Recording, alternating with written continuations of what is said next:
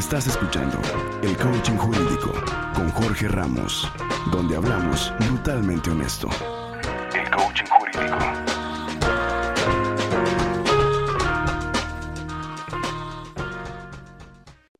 Te doy la bienvenida, Jorge. Muchas gracias por, por darnos tu tiempo.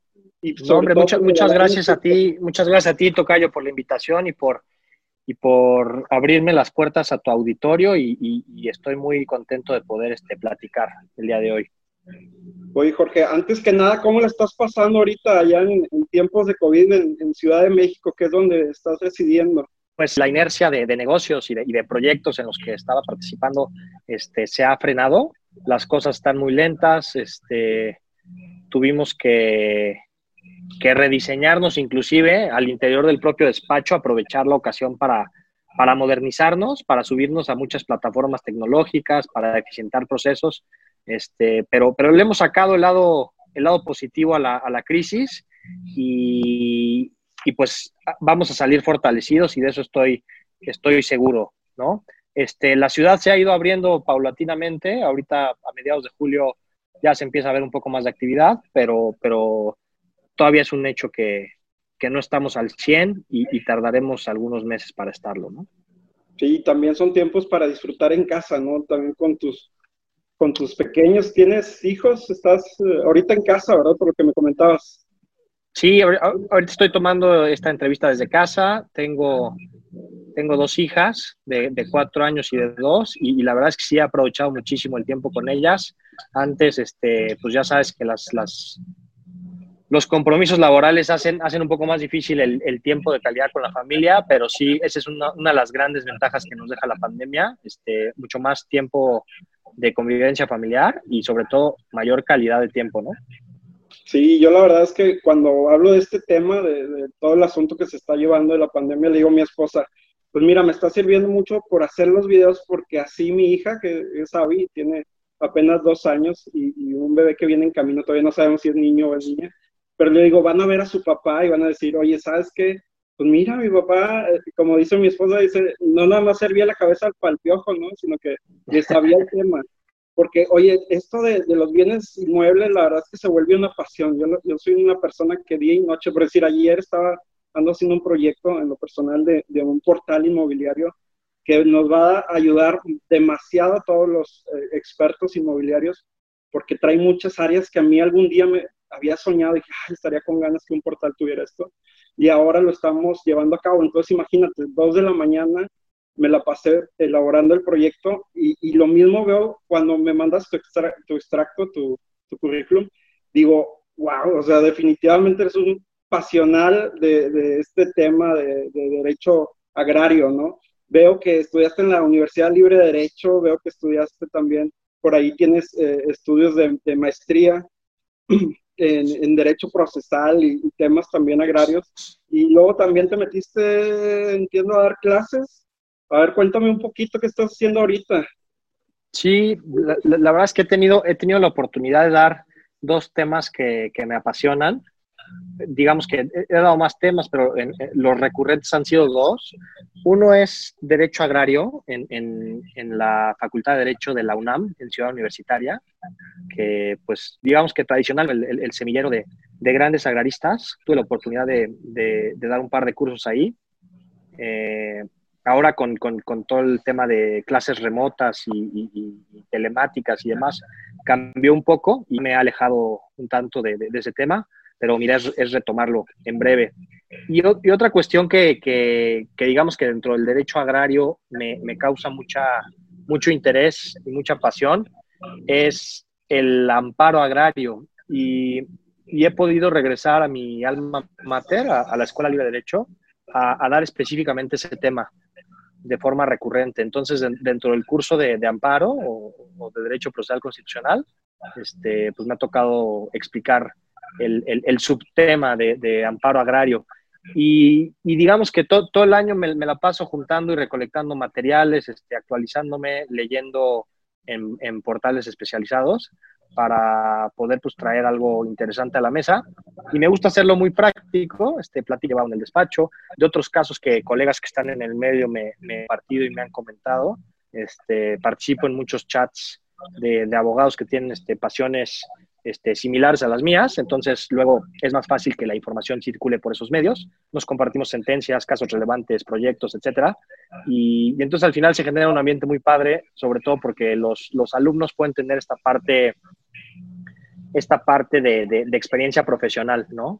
aún antes de salir a, a la calle y, empezar a trabajar, pues, pues les toca impregnarse de, de, los casos reales, ¿no? Entonces eso, eso me, me gusta transmitirlo. Pues súper bien, la verdad es que, híjole, pues ahora sí que estamos en las manos más indicadas para tratar este tema.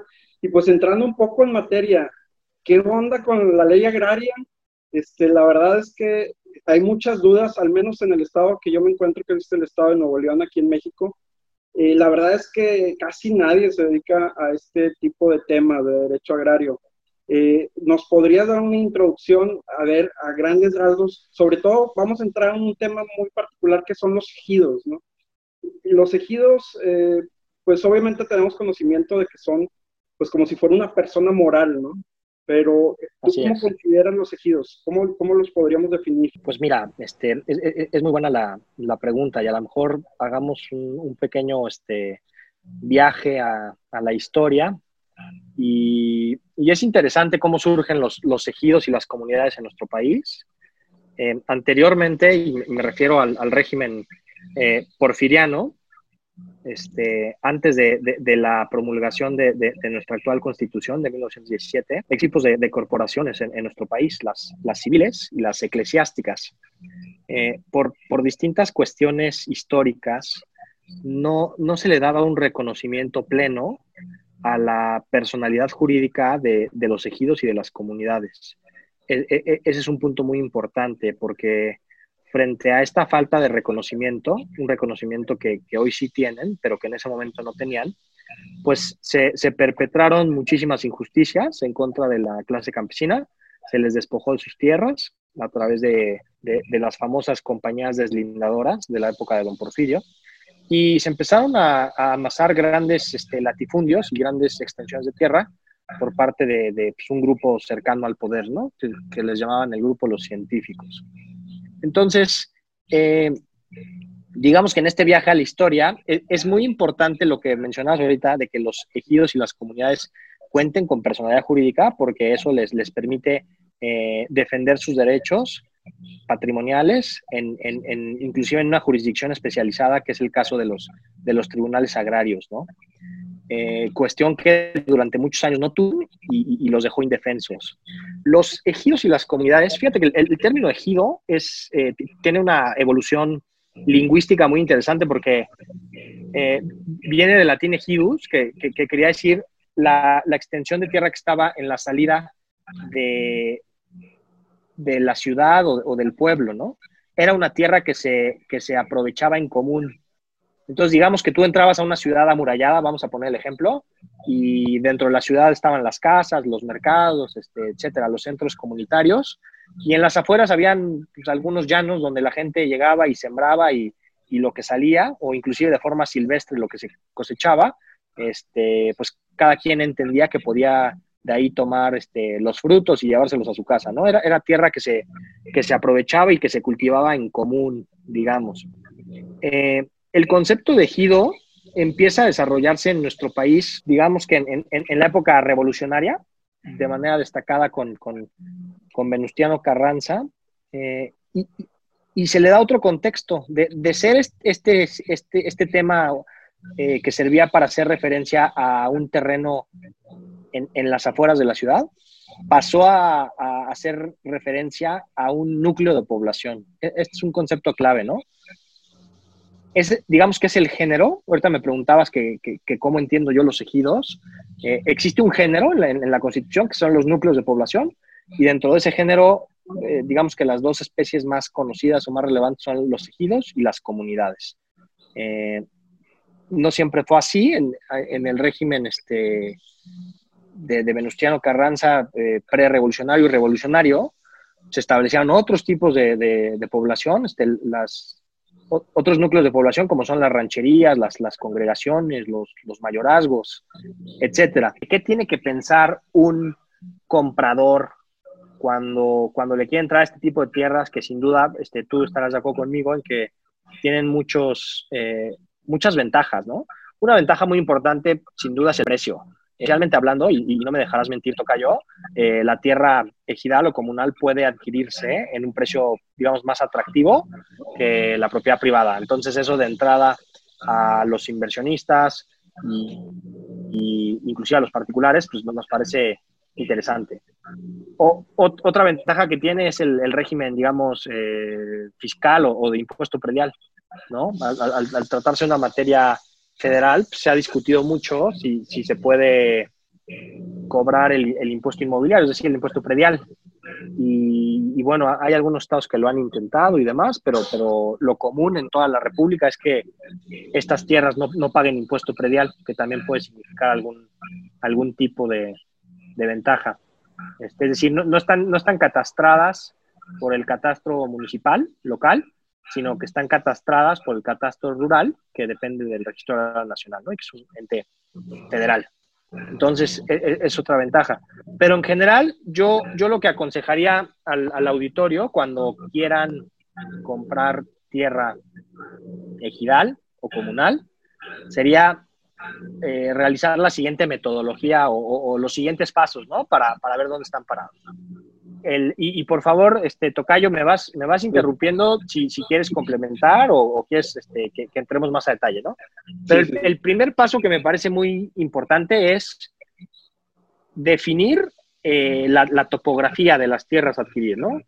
Eh, esto sirve mucho porque el, el catastro rural cuenta con, con una, un sistema de información geográfico, un SIG, muy, muy eh, actualizado, muy moderno, eh, y, en el que se ha invertido mucho y que permite precisamente dar certeza a los inversionistas, ¿no?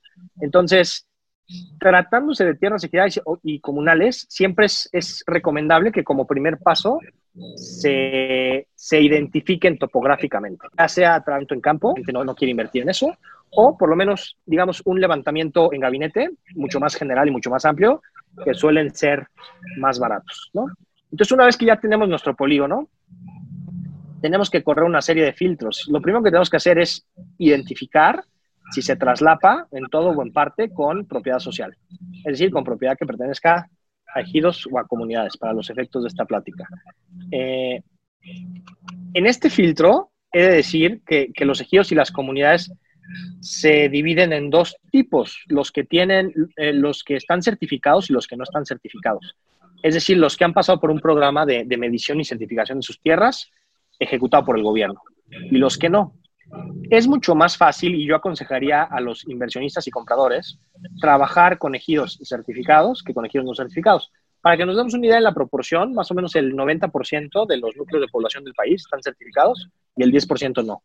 Entonces, si le quieren entrar a, un tema de, de, tierras ejidales o comunales, mi primer consejo es, chequemos si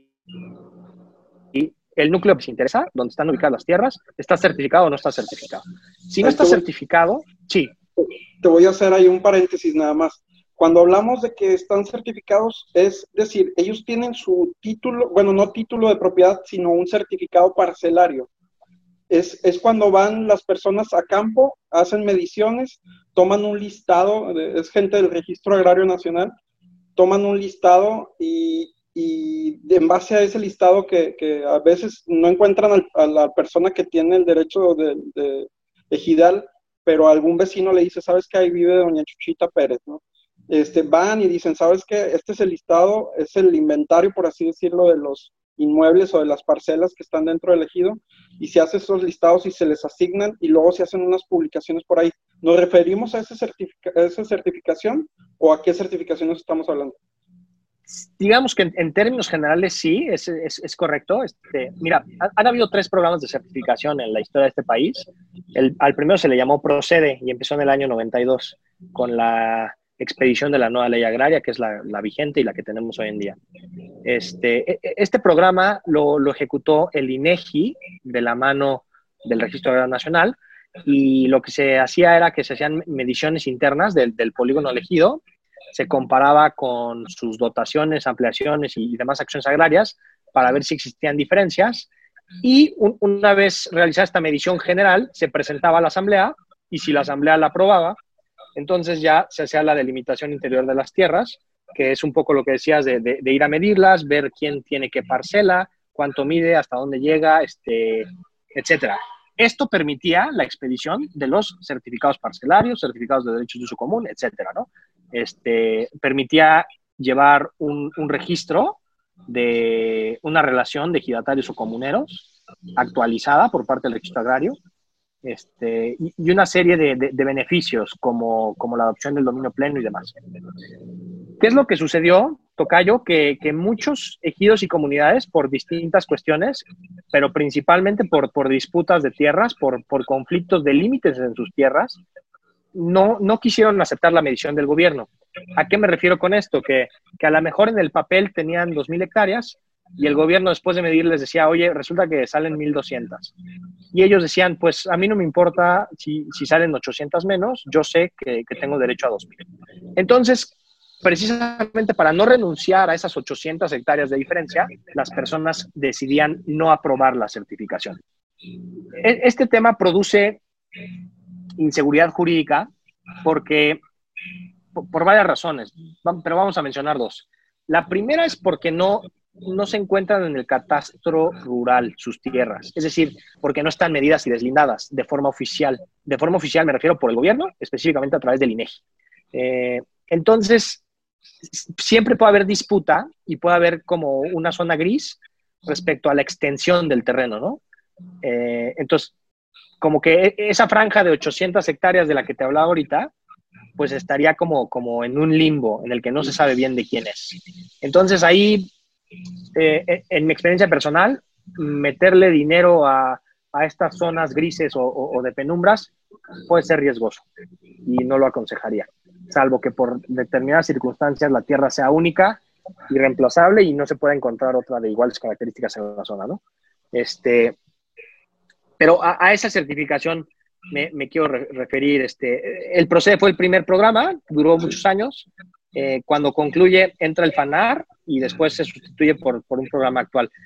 Te digo que el avance ha sido significativo. Este, la, la, gran mayoría de los núcleos de población del país ya están certificados. Este, esto les da pues una transparencia y una publicidad enorme hacia el exterior, hacia terceros.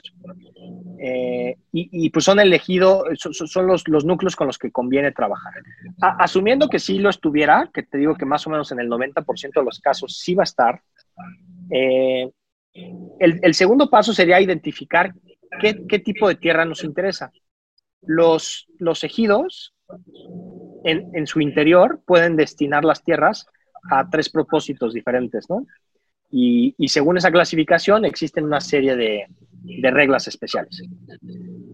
El primer destino son las parcelas o tierras parceladas, que esas las conocemos todos y tienen este, un certificado parcelario que, que ampara las tierras, ¿no? Este, el segundo destino son los asentamientos humanos, que son aquellas tierras en las que la gente de, de esa comunidad viven y, pernoctan y duermen y, y, demás, ¿no? Y después están las tierras comunales, que son aquellas tierras que, cuya explotación pertenecen a todos en común. Dentro de estas tierras encontramos la, infraestructura de ejidos, de algunas zonas comunes, etcétera, ¿no? Este, entonces, identificado nuestro polígono a través de la topografía que platicábamos, tenemos que, ver en cuál de estos tres cajones nos encuadramos. Si estamos en el caso de las parcelas, lo primero que, voy a recomendar es entender que la adquisición de estas tierras está limitada a, los mexicanos, que mexicanos, personas físicas que cuenten con una calidad agraria dentro de esa comunidad. Es decir, el, mercado de tierras no es un mercado abierto a cualquiera, es un mercado cerrado o semicerrado, si, si lo quisiéramos llamar. Existen requisitos de, de para entrar a la comunidad y para poder este, adquirir esas tierras, ¿no? Es un punto muy importante. Si no lo hacemos de esta manera, nuestra operación podría ser anulada. Aquí me voy a adelantar un poco. La Suprema Corte ha dicho que, que, que esto puede convalidarse. Entonces, No es lo deseable, no es lo ideal y tampoco es lo que yo aconsejo, pero si en alguna operación inmobiliaria en concreto se tiene que firmar todo y, entregar dinero y hacerlo eh, muy rápido porque forma la operación se cae, se puede hacer a sabiendas de que, de que mientras no se convalide la operación, pues tendremos ese riesgo de nulidad, ¿no? Entonces, el primer punto, si, si el vehículo que quiere adquirir es, es una persona moral, pues se tiene que pensar otro tipo de figuras. Existen eh, mandatos, existen usufructos, existen aportaciones de, de, tierras a la sociedad, etcétera. Pero, pero no creo que sea la materia de la plática y eso es algo más especializado. Pero digamos, si quisiéramos adquirir la parcela, el primer punto es tener una legitimación activa. Una vez eh, propalados los términos de la operación, se tienen que tanto un derecho del tanto como un derecho de preferencia. Es bien importante esta parte. Mucha gente se salta el paso, a, da pie a, a, comprarte un riesgo innecesario para el futuro. Es decir, esta operación podrá ser anulada por cualquiera de las personas que fueron este, saltadas en, el uso de este derecho, eh, tanto, tanto del tanto como de preferencia. El derecho de preferencia se concede a los municipios, gobiernos estatales y a la federación por si en esas tierras quisieran realizar o ejecutar algún proyecto de, interés público, digamos, ¿no? Ellos, ellos, llevarían precisamente preferencia en igualdad de, circunstancias. Eh, todo esto aplica, evidentemente, para operaciones onerosas.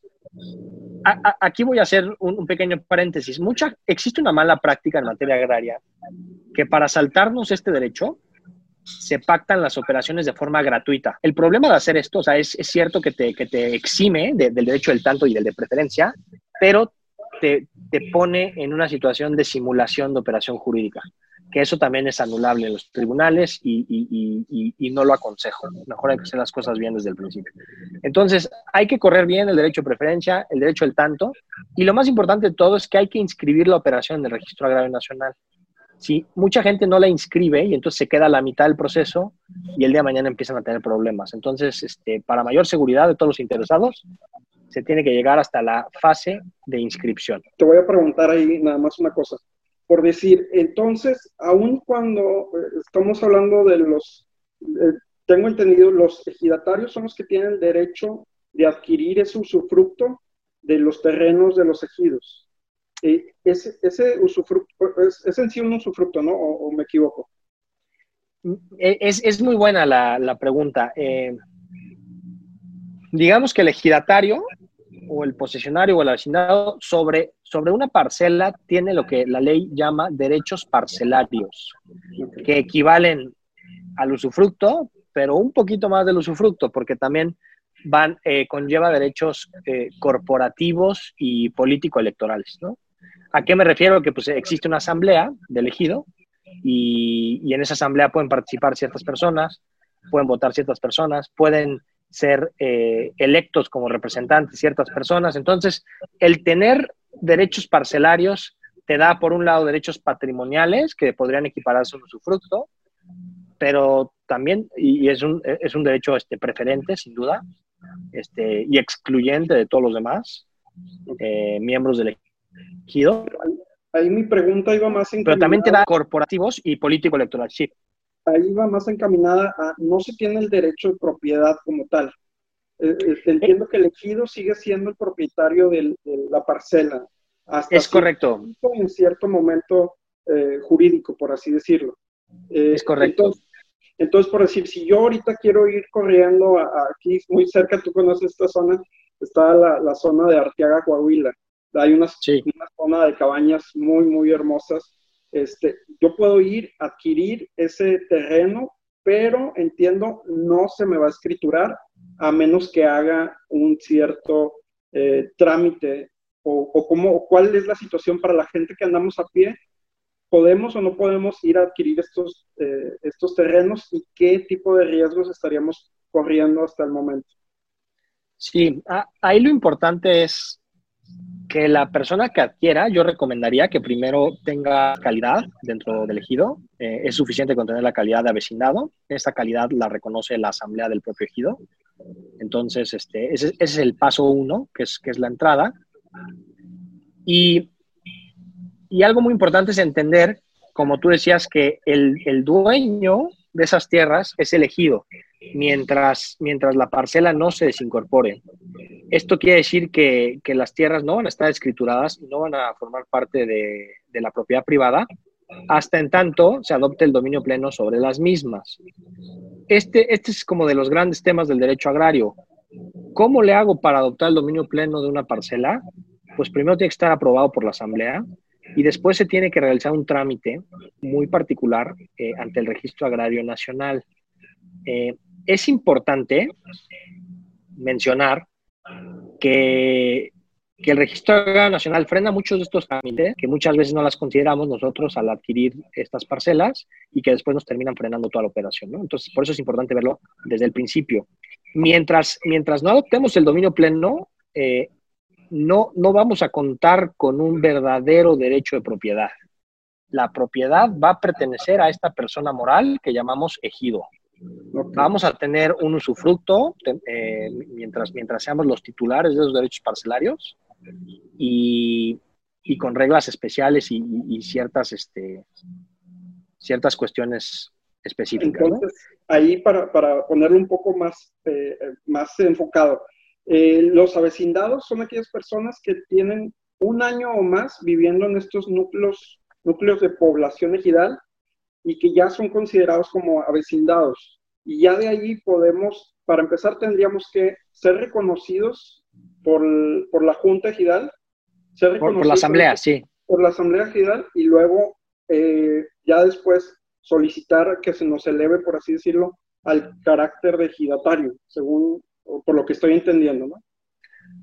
Sí, eh, fíjate que es, otro tema bien interesante el derecho agrario eh, y existe todo un debate, ¿no?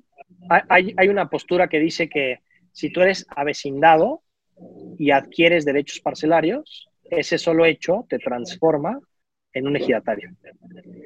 Esa es, una postura y la verdad yo creo que la mayoría de la gente toma esa postura por válida.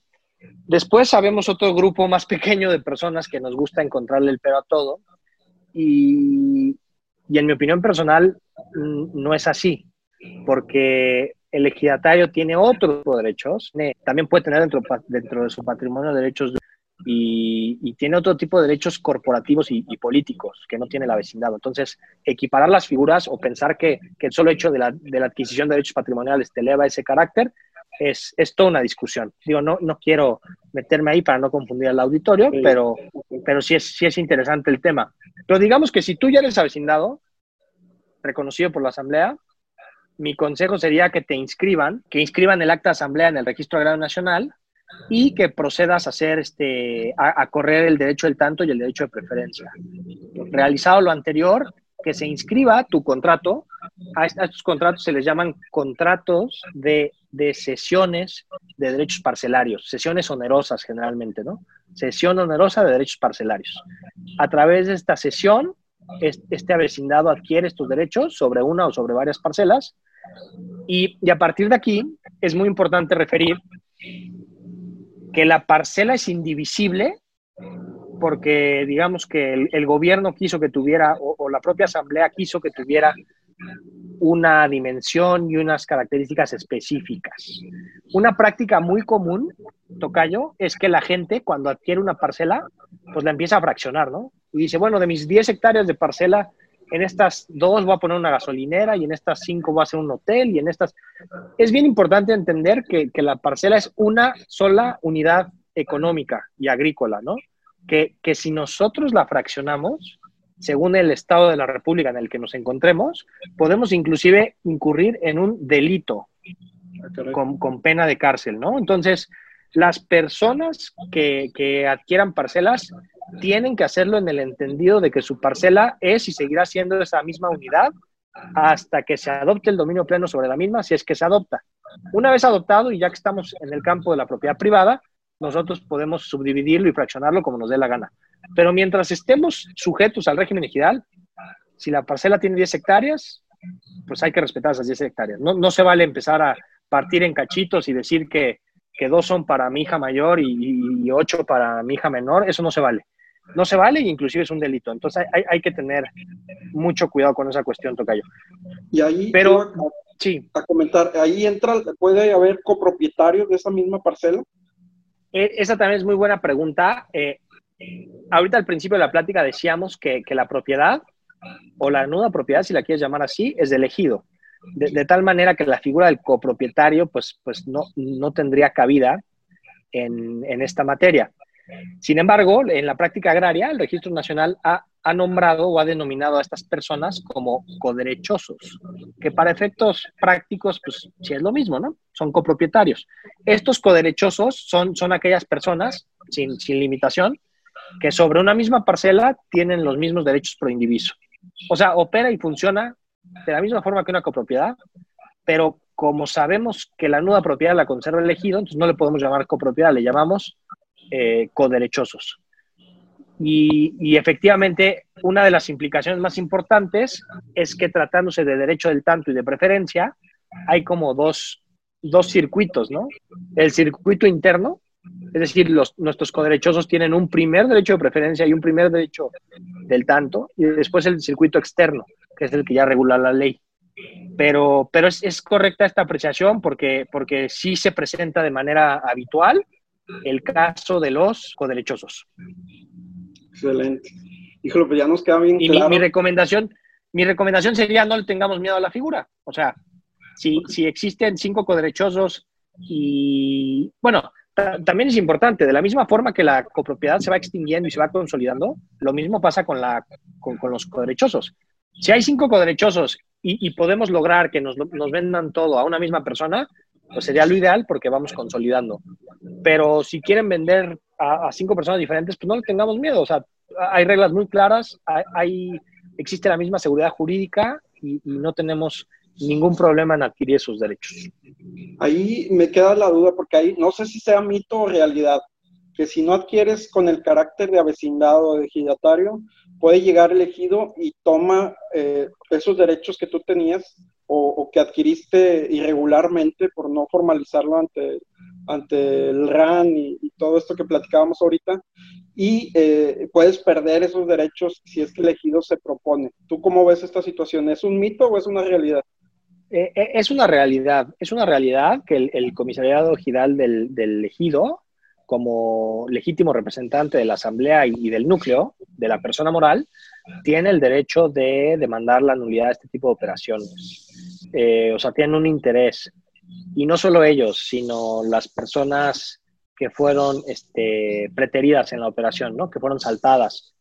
Sí existen una serie de implicaciones si, si estamos en situación irregular.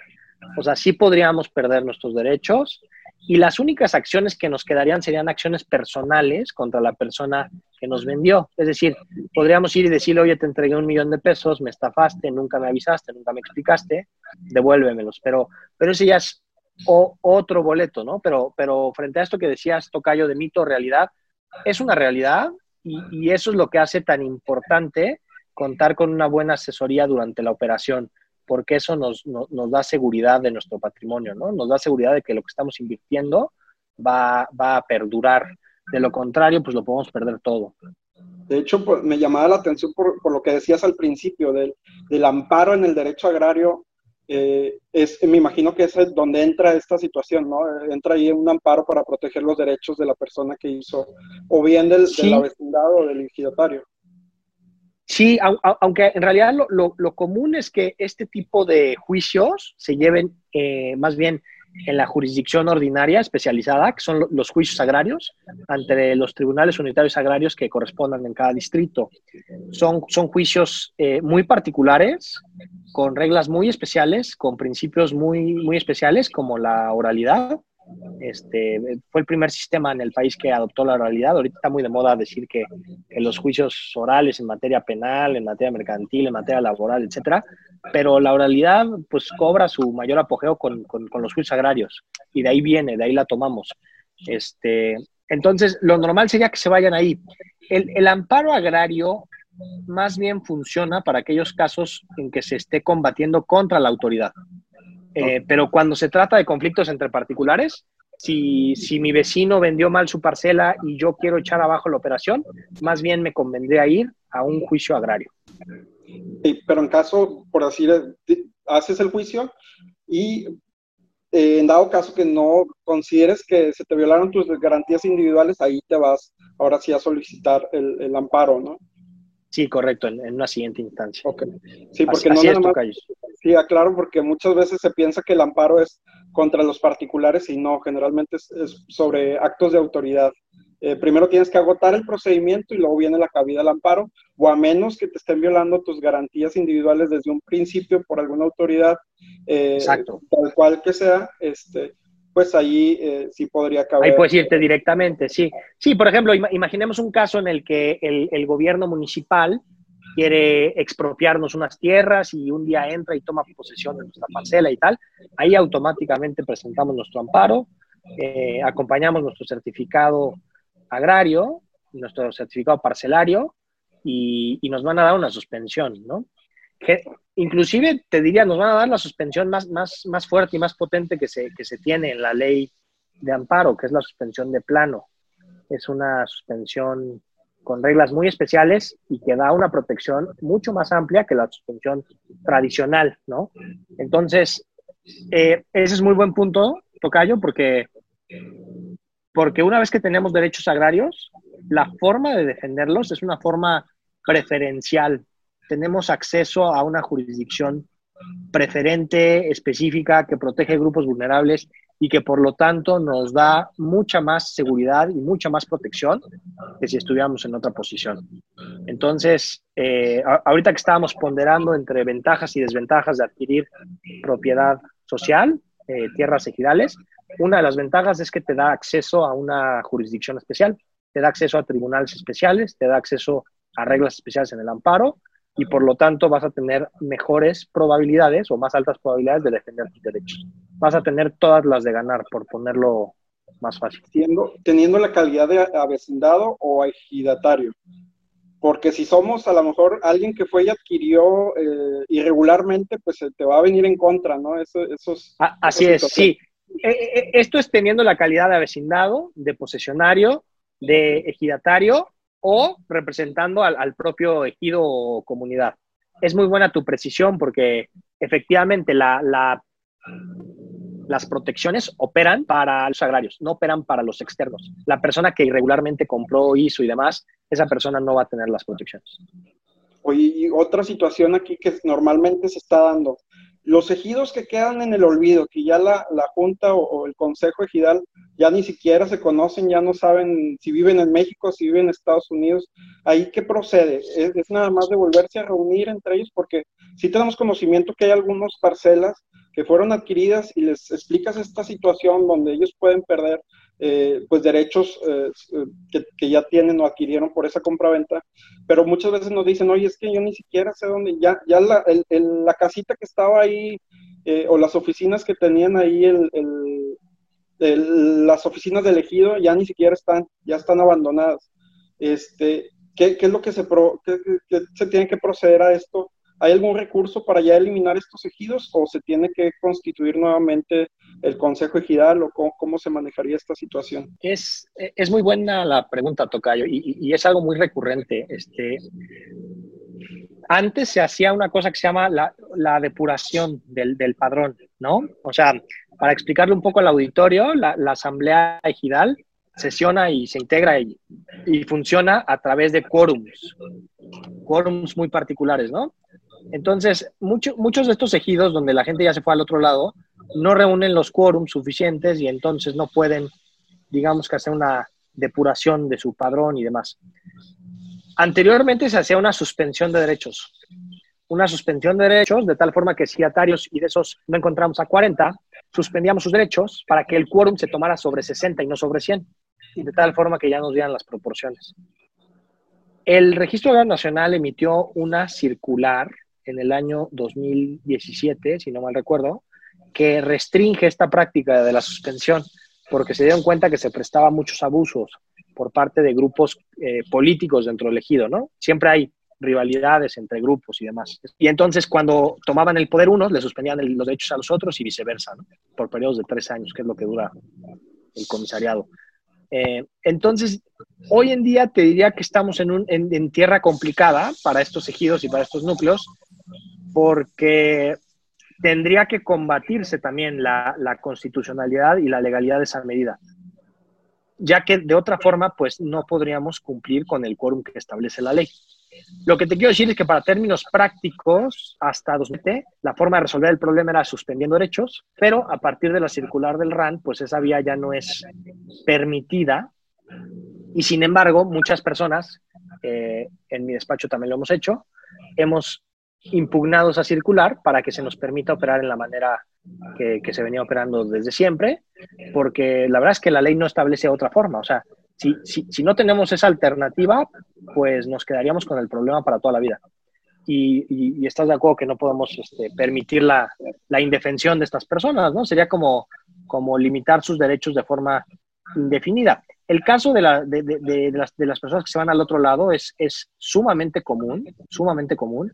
Se presenta muchísimas veces en la práctica y de alguna forma priva de operatividad al ejido en su vida diaria en, en, su vida corporativa, ¿no? En su vida como persona moral. Entonces, esta ha sido una gran crítica al Registro Agrario Nacional. ¿Por qué expidieron, o sea, por qué intentando proteger derechos expiden una circular que al final le, le priva de operatividad a, a, a, los núcleos de población, ¿no? Pero entonces diríamos que sí hay solución, solo que es un asunto que se puede complicar y que necesita sí. un experto como lo son ustedes. Digo, ya te voy a echar el comercial, pues pero definitivamente buscar a alguien que sí tenga eh, la, los conocimientos jurídicos y la experiencia para tratar este tipo de asuntos, porque muchas veces creen que yendo, yendo y, y, visitando el Registro Agrario Nacional van a lograr algo, pero pues como decimos, ellos fueron los que emitieron precisamente esta protección que ahora los está eh, pues poniendo en esta misma condición, entonces sería eh, muy difícil encontrar en ellos una solución como juez y parte, ¿no? Es, exactamente, sí, no, no, lo pudiste haber puesto mejor. Son juez y parte porque las, las actas de asamblea se tienen que inscribir en el registro nacional. Entonces, si la misma persona que las va a inscribir es la persona que emite la circular, pues es juez y parte de, esa, inscripción, lo cual pues, pues nos lleva a, la indefensión que existe hoy en día, ¿no? Eh, nosotros nos dedicamos a este tipo de asuntos y son, con los que lidiamos nuestro día a día. También te haría un par de comentarios sobre la gente que está en el extranjero. Existen ocasiones, y es, como un consejo para el auditorio, existen ocasiones en que la manera más sencilla de resolver el problema es que los ejidatarios que viven en el extranjero, en Estados Unidos, otorguen poderes en los consulados más cercanos, eh, ante los cónsules respectivos, de, de, tal forma que podamos representarlos en las asambleas. Eh, requiere de una logística importante, requiere de gastos importantes, pero muchas veces es más barato y más fácil y más eficiente conseguir a 20 ejidatarios, este, 5 en Chicago, 5 en Los Ángeles y 5 en Miami, este, y cinco más en Houston, que nos, que nos concedan poderes consulares, poderes en consulados, que, que además este, tiene un costo relativamente accesible. Sería otorgar poderes, perdón, a sus mismos eh, familiares, a alguien que esté aquí localizable o a los abogados, o cómo, cómo se les facilita más. Mira, normalmente se facilita a los abogados que están viendo la operación. Es, mucho más sencillo que los 20 poderes vengan a nombre de las mismas personas que, que involucra a los familiares, ¿no? Porque eso no resuelve, digamos, de tajo el problema. Nosotros aconsejamos que todos los poderes sean idénticos, o sea, lleven la misma redacción, sean el mismo machote y se otorguen a las mismas personas, de tal forma que los podamos ir relacionando al momento de presentar a inscripción nuestra acta de asamblea ante el RAN. Eso lo hemos hecho de forma exitosa este, y hay veces que según los números de elegido te, te resuelven el problema.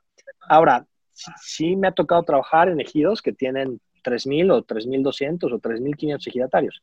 Cuando los números son de esa magnitud, es mucho más complicado esta opción que, que ofrezco, ¿no? Pero si estamos hablando de un ejido de 40 o 50 ejidatarios, podemos ofrecer esa solución. Este, y es, es, es, importante esa, porque según el sapo la pedrada y, y, y, cada ejido y cada comunidad pues es, es un bicho diferente, se trata diferente y, y, las estrategias jurídicas, mi consejo es que los abogados que contraten en estos casos eh, den trajes a la medida, ¿no? O sea, considerando las particularidades de cada ejido y comunidad, su tamaño, su ubicación, su historia, sus tradiciones, sus costumbres, sus usos, este, su operatividad, los grupos políticos que operan en su interior, o sea, hay, hay que, no, en esta materia no caben las estrategias genéricas, sino que cabe el estudio de caso por caso y la elaboración de un traje a la medida según las circunstancias de cada operación, ¿no?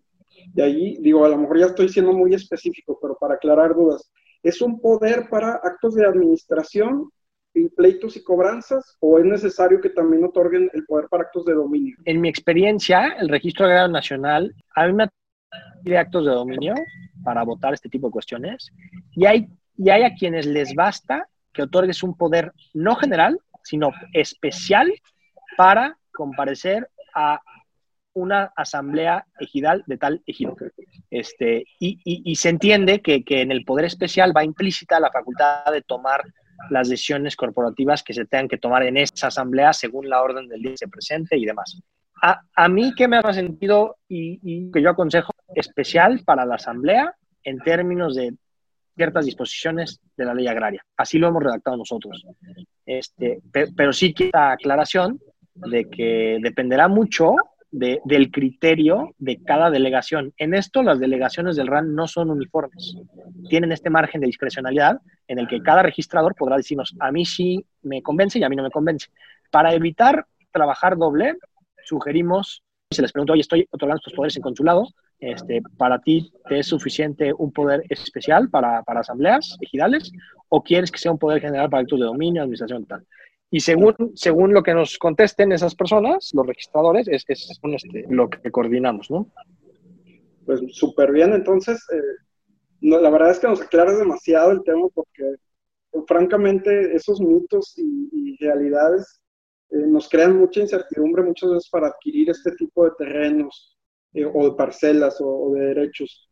Yo creo que ya teniendo bien definido el campo estamos entrando, pues ya es, es cuestión de cada quien porque sigue existiendo como que era un cierto riesgo, por así decirlo, si es que no hacemos el procedimiento como se debe. Así es, sí, o sea, digamos, la adquisición de, de tierras en, en, el régimen de propiedad siempre va a llevar implícito algún grado de riesgo, pero, pero también es sabido que, que el riesgo va en proporción a la ganancia, ¿no? Y, y, esto, esto lo digo porque en el mercado inmobiliario se sabe que, las tierras eh, ejidales pueden presentar buenas oportunidades de negocio por la plusvalía que generan, ¿no? O sea, el mercado interno, compra una hectárea eh, dentro de un ejido, a lo mejor lo podemos hacer por 700, 800 pesos, digamos, en, promedio, y, esa misma hectárea eh, colindante en propiedad privada ya cuesta 3.000, ¿no? Entonces, estas proporciones de plusvalía ameritan tomar riesgos.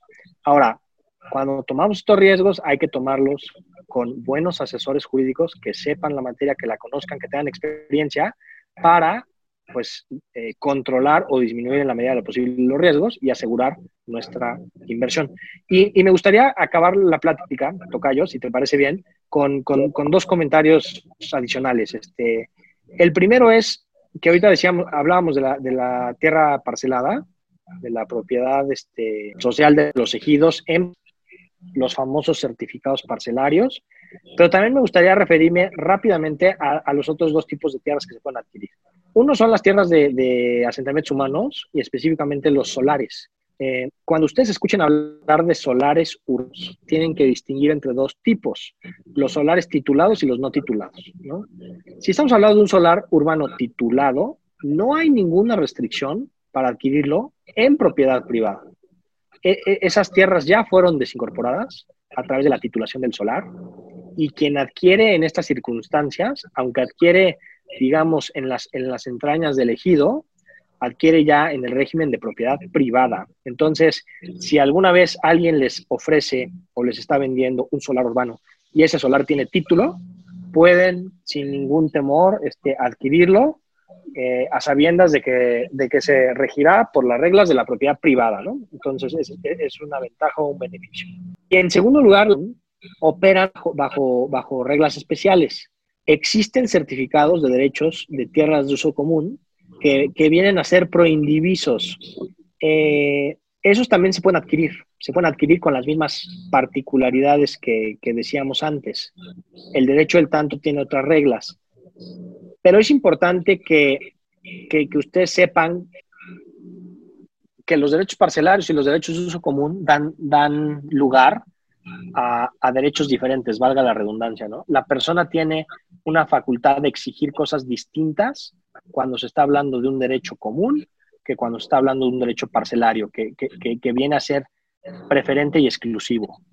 Este, digo, e, e, e, esto es tratar de resumir la materia agraria en pocos minutos, que sería imposible, pero mi consejo es, cuando vayan a hacer este tipo de operaciones, dentro de su presupuesto, dentro de su budget, incluyan para, los, para la asesorada, procuren que sea una asesoría especializada porque es una materia que, que tiene muchos, muchos retos y muchas complejidades, y de esta manera van a darle seguridad a su inversión. Pues muy bien, Tocayo. y yo, yo con eso, yo creo que terminaría y y me, me despido de tu, de tu, auditorio, este Tocayo, con, obviamente con, con, el compromiso de que más adelante me vuelves a invitar y sigamos platicando de algunos temas este, que vayan surgiendo este, sobre la marcha, pero espero que en esta primera sesión pues haya más o menos quedado claro qué tiene que hacer una persona cuando quiera adquirir eh, tierras ejidales. Sí, sobre todo, sabes que también me gustaría, porque tú ves, eh, no nada más ves asuntos en la Ciudad de México, sino en todo el país. Entonces, ¿cómo te puede encontrar la gente? ¿Tienes redes sociales? ¿Tienes algún teléfono, algún correo que nos quieras dar, alguna página de internet? ¿O cómo te podemos encontrar? Sí, sí, muchas gracias por, por, la oportunidad de hacer el comercial Tocayo. Me pueden encontrar en la página de internet www. C de casa, S de sopa, abogados.com.mx.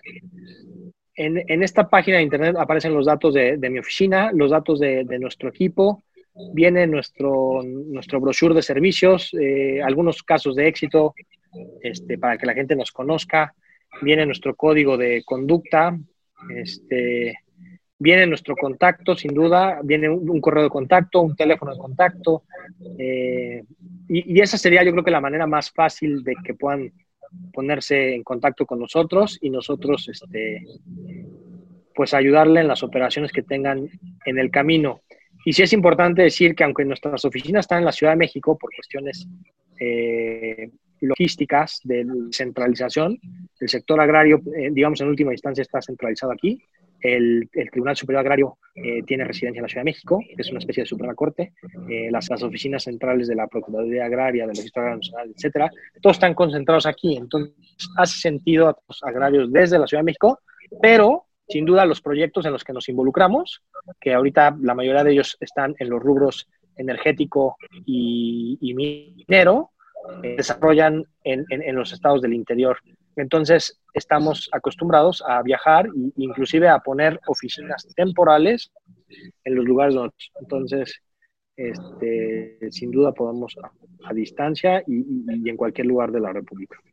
Sí, aparte me consta que también hacen fusión con algunos despachos de, de, por decir, en nuestro caso, notaría pública, en las ciudades donde están trabajando y así evitamos mucho, muchos gastos innecesarios, ¿no? Eh, para que la gente también no le tenga miedo a que, oye, porque ser un despacho en, la Ciudad de México quiera decir que esto me va a salir muy caro.